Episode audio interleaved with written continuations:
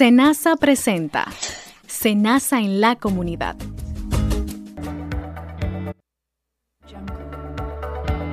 Saludos a todos nuestros oyentes que cada semana sintonizan Senasa en la comunidad, donde le damos a conocer informaciones de importancia de nuestra institución y por supuesto de promoción de la salud y prevención de enfermedades. Antes de iniciar con nuestro tema central, queremos darle a conocer unos temas muy importantes sobre el régimen subsidiado. Muchos se preguntan, ¿qué me garantiza el régimen subsidiado en la red pública? Queremos informarte que este régimen brinda a los beneficiarios de atención médica en los centros públicos y descentralizados. Garantiza cobertura de todos los estudios diagnósticos y laboratorios médicos contemplados en el Plan de Servicio de Salud, que es el catálogo que habla de lo que debe cubrir un plan básico Además, garantiza todos los materiales o medicamentos requeridos para su recuperación en los centros contratados. Tiene garantizada cirugía, servicios médicos de alto costo, es decir, garantiza tratamientos de oncología que no son gratis en los centros del país, así como prótesis, materiales osteosíntesis que no son tratables y son, no están disponibles en los centros públicos para los que no tienen seguro. Tiene cobertura en centros de oftalmología como Secanot que este centro todos los servicios médicos se pagan. Además tiene cobertura en la Liga Dominicana contra el Cáncer y en el Instituto de Cardiología. Como bien les explico, la diferencia entre un seguro del régimen subsidiado es más allá de un hospital. Velamos porque todos los servicios ofrecidos en nuestros afiliados sean oportunos y de calidad, garantizándoles derecho en salud. A la vez, queremos aprovechar la ocasión para resaltarles nuevamente algunos de los documentos que necesitas para afiliarte al régimen subsidiado. Para la afiliación de dependientes directo, solo necesitas una copia de la cédula. Para esposo o cónyuge, acta de nacimiento, acta de matrimonio, declaración jurada o de unión libre. Y para los menores de edad, acta de nacimiento. Cuando deseas afiliar a tus hijos mayores de edad, necesitarás copia de cédula del dependiente y certificación de estudios actualizada. Si tienes alguna duda sobre los datos ofrecidos, puedes llamarnos al 809-701-3821 y desde el interior sin cargos al 1809-200-8277. Recordarte que puedes ver estos y otros programas en la página web de Senasa www.arssenasa.gov.do y a través de Spotify como Senasa en la comunidad. Nos vamos a una pausa y usted mantenga la sintonía porque volvemos con nuestro invitado de hoy para tratar el tema la anemia, cómo prevenirla y tratarla.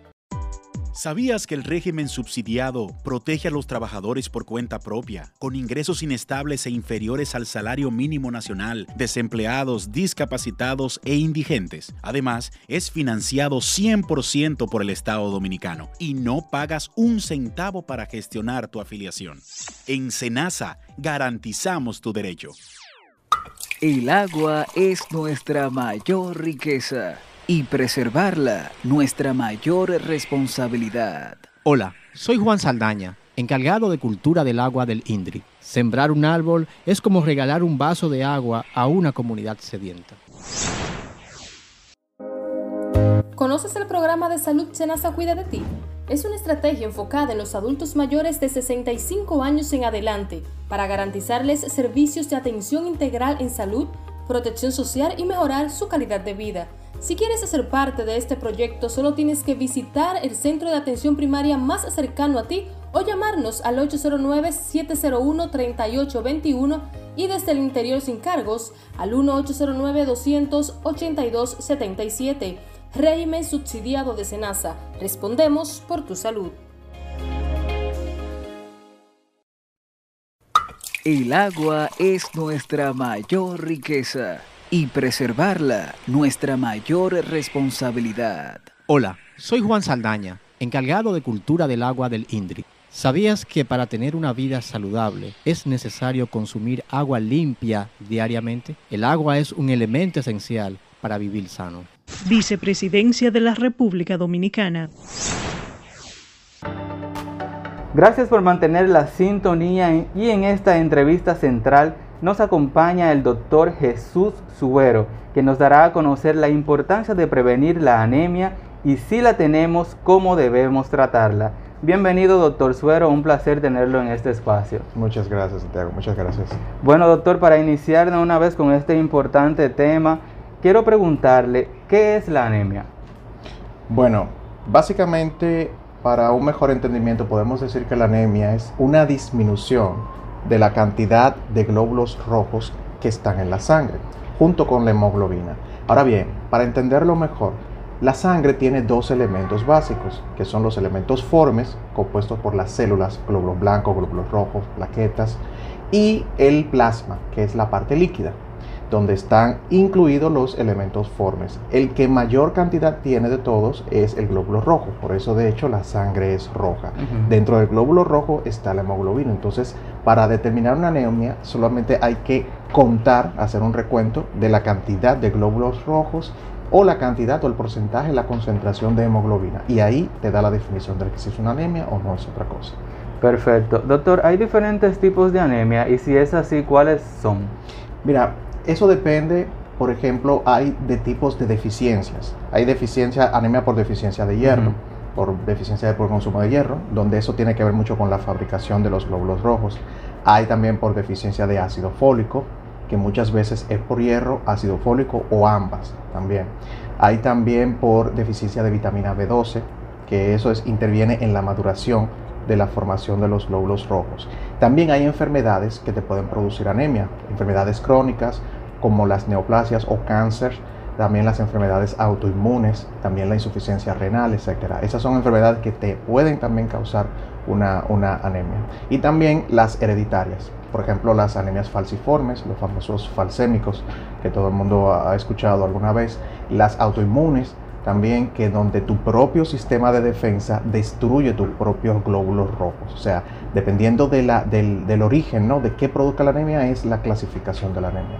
Perfecto. Bueno, doctor, ya usted me fue respondiendo la, la otra pregunta que tenía para hacerle, que tenía pensado hacerle. Y, pero puede ampliarle un poquito que de cuáles serían esas causas principales para que una persona pueda sufrir de anemia? Bueno, la podemos uh, reunir en tres causas. Uh -huh. Por ejemplo, un problema en la fabricación de los glóbulos rojos.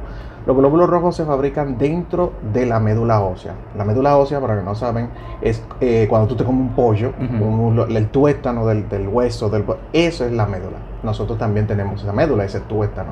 Ahí se forman los glóbulos rojos. Entonces, cuando hay un problema en la fabricación, y eso está muy asociado a la, al déficit de hierro, entonces la cantidad de glóbulos rojos que salen de la fábrica es mínima. Entonces ahí hay un problema en la fabricación. Puede ser también causada por un problema en la maduración.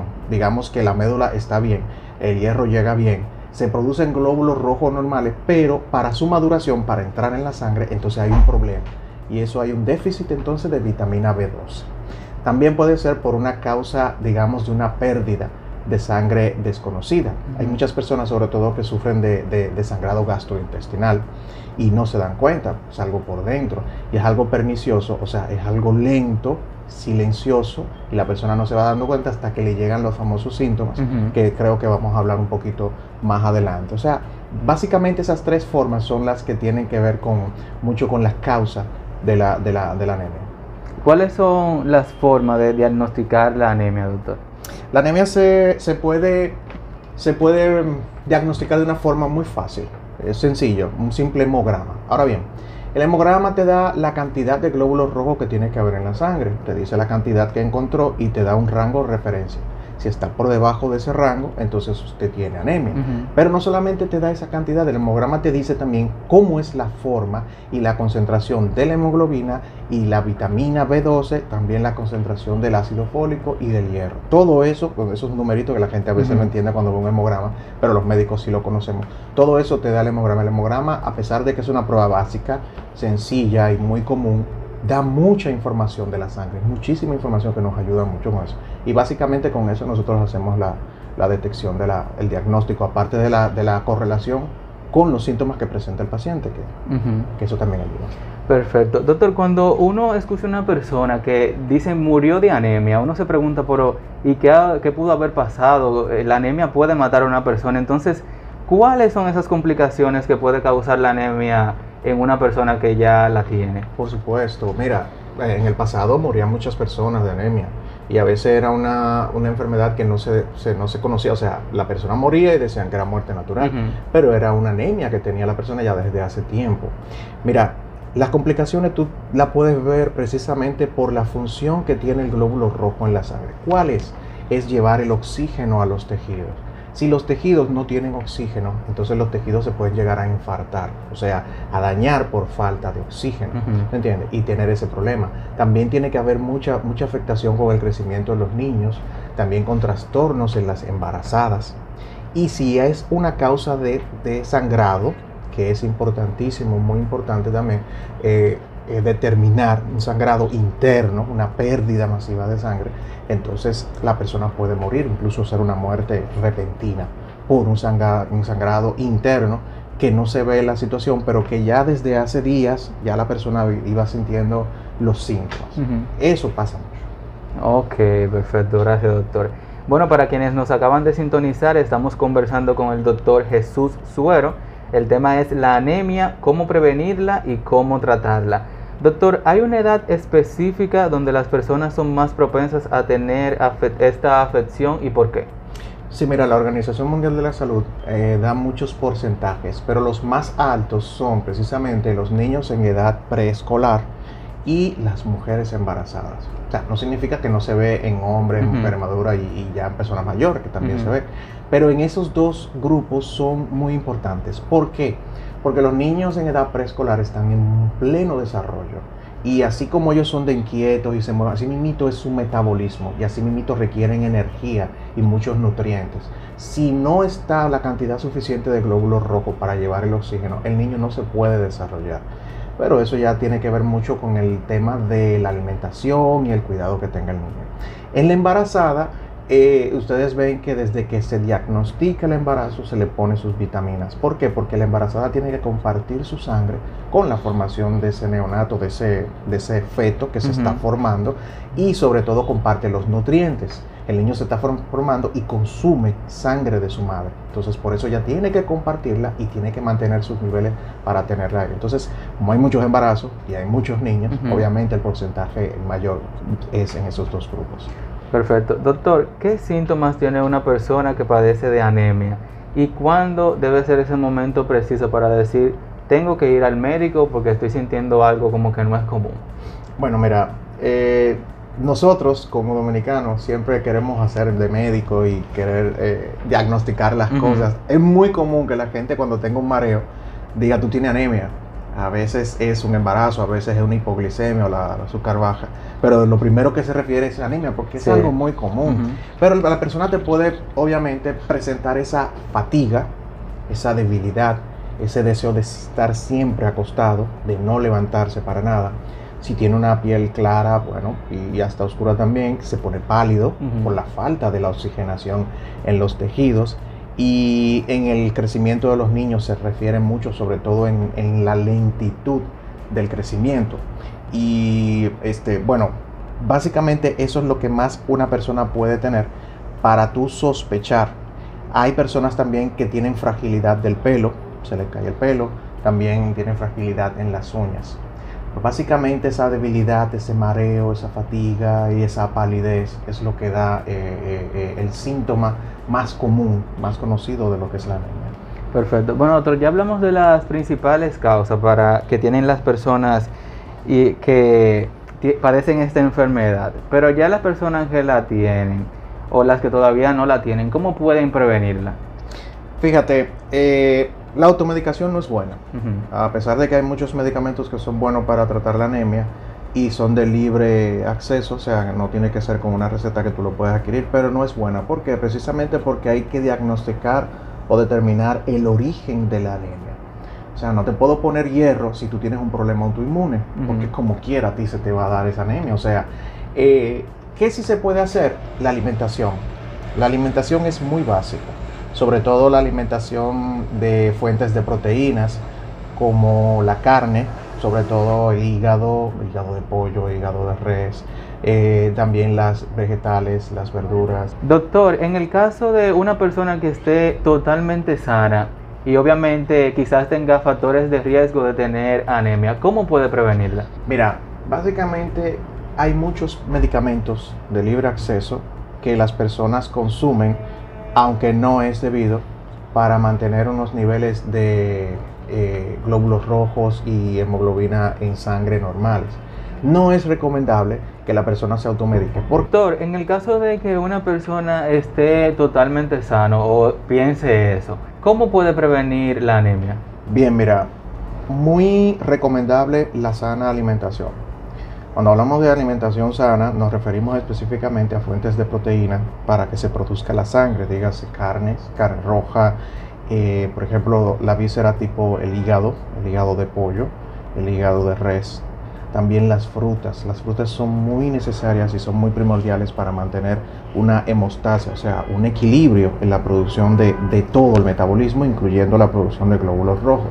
Los frutos secos también son muy buenos, las nueces, eh, las pasas y las hojas verdes, específicamente las espinacas y el brócoli.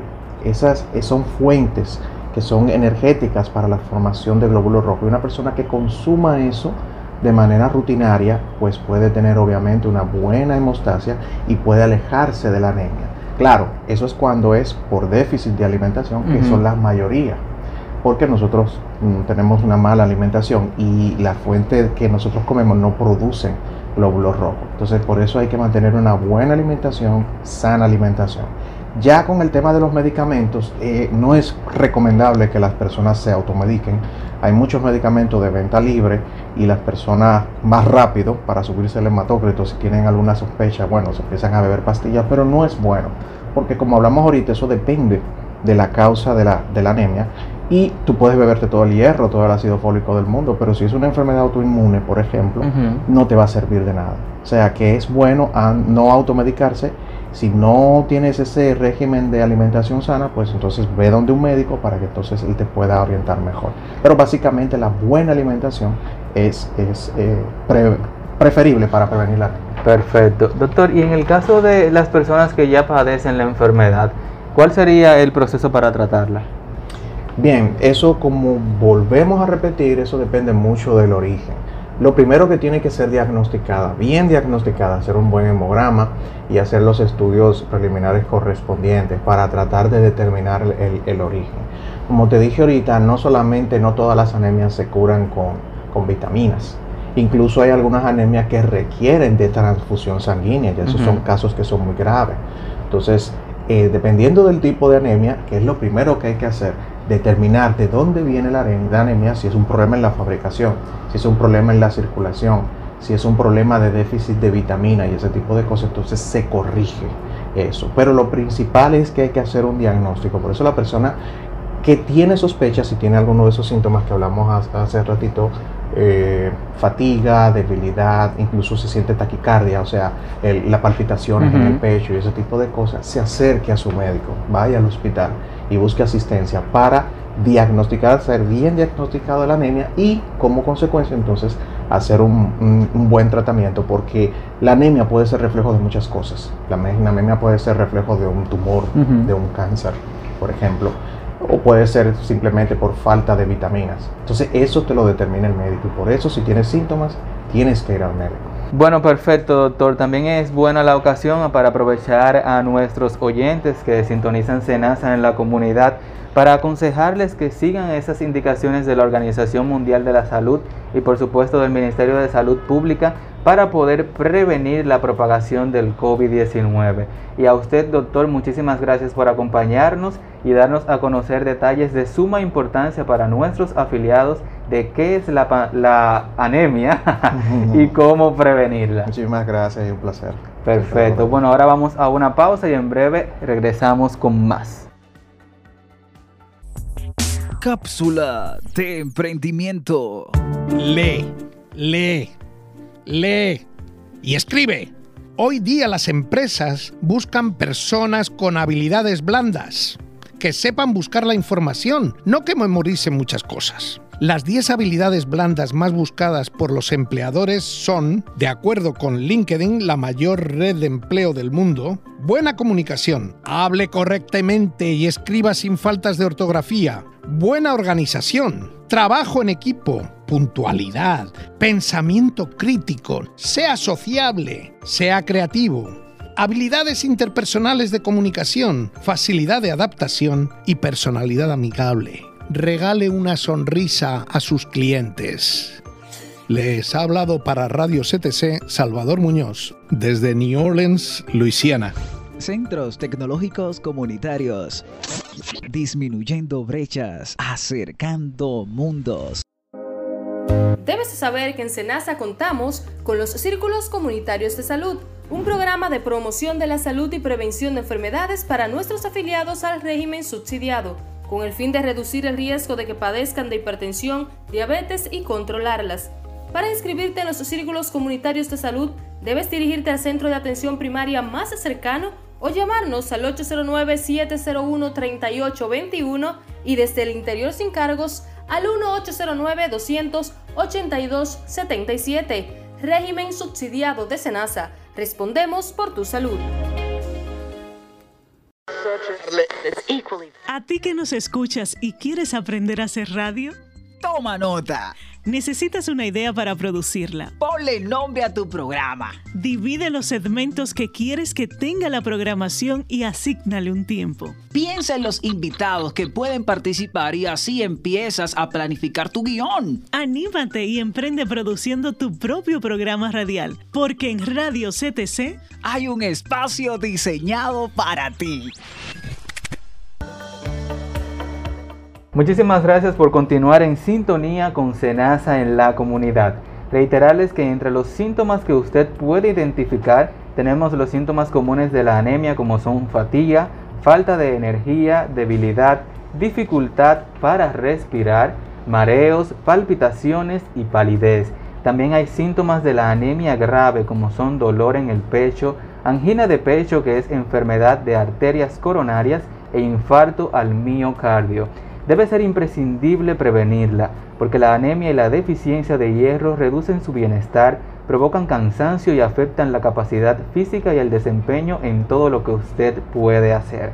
La anemia puede ser la manifestación de una enfermedad hematológica o una manifestación secundaria a muchas otras enfermedades. Ciertos tipos de anemia pueden ser graves, de larga duración e incluso potencialmente mortales si no un doctor no puede diagnosticarla y puede tratarla. Por eso siempre hacemos énfasis en que deben consultar a su doctor antes de tomar cualquier decisión y no deben automedicarse. En problemas como la anemia es muy importante tener presente una alimentación variada y equilibrada que puede mejorar e incluso revertir sin necesidad de un tratamiento farmacológico. Es importante que para tener un buen estado de salud se debe realizar una buena alimentación con un consumo moderado de todos los grupos alimenticios. Es importante prevenir sucesos repetitivos y de ciertos tipos de anemia, especialmente los que deben ser por falta de hierro o de vitaminas. Como nos indicaba nuestro especialista de hoy, si se realizan cambios en la alimentación o se toman suplementos recomendados, por su médico de cabecera, se pueden evitar estos tipos de anemia y vuelven a desaparecer. Para evitar que la anemia empeore, es necesario que los pacientes expliquen con detalle a su médico todos los signos y síntomas que presentan y han presentado. Hemos llegado al final de Senasa en la comunidad. Muchísimas gracias por su sintonía, pero antes de irnos, es importante recordarles que todos nuestros programas también puedes escucharlos en nuestra página web www.arssenasa.gov.do y también síguenos a través de nuestras redes sociales Twitter, Instagram y Facebook como arroba rd y ante cualquier inquietud puedes llamarnos al 809-701-3821 y desde el interior sin cargos al 1809 200 8277 Estamos también en los podcasts de Spotify, nos puedes encontrar como Senasa en la comunidad. Hasta la próxima. Senasa presentó Senasa en la comunidad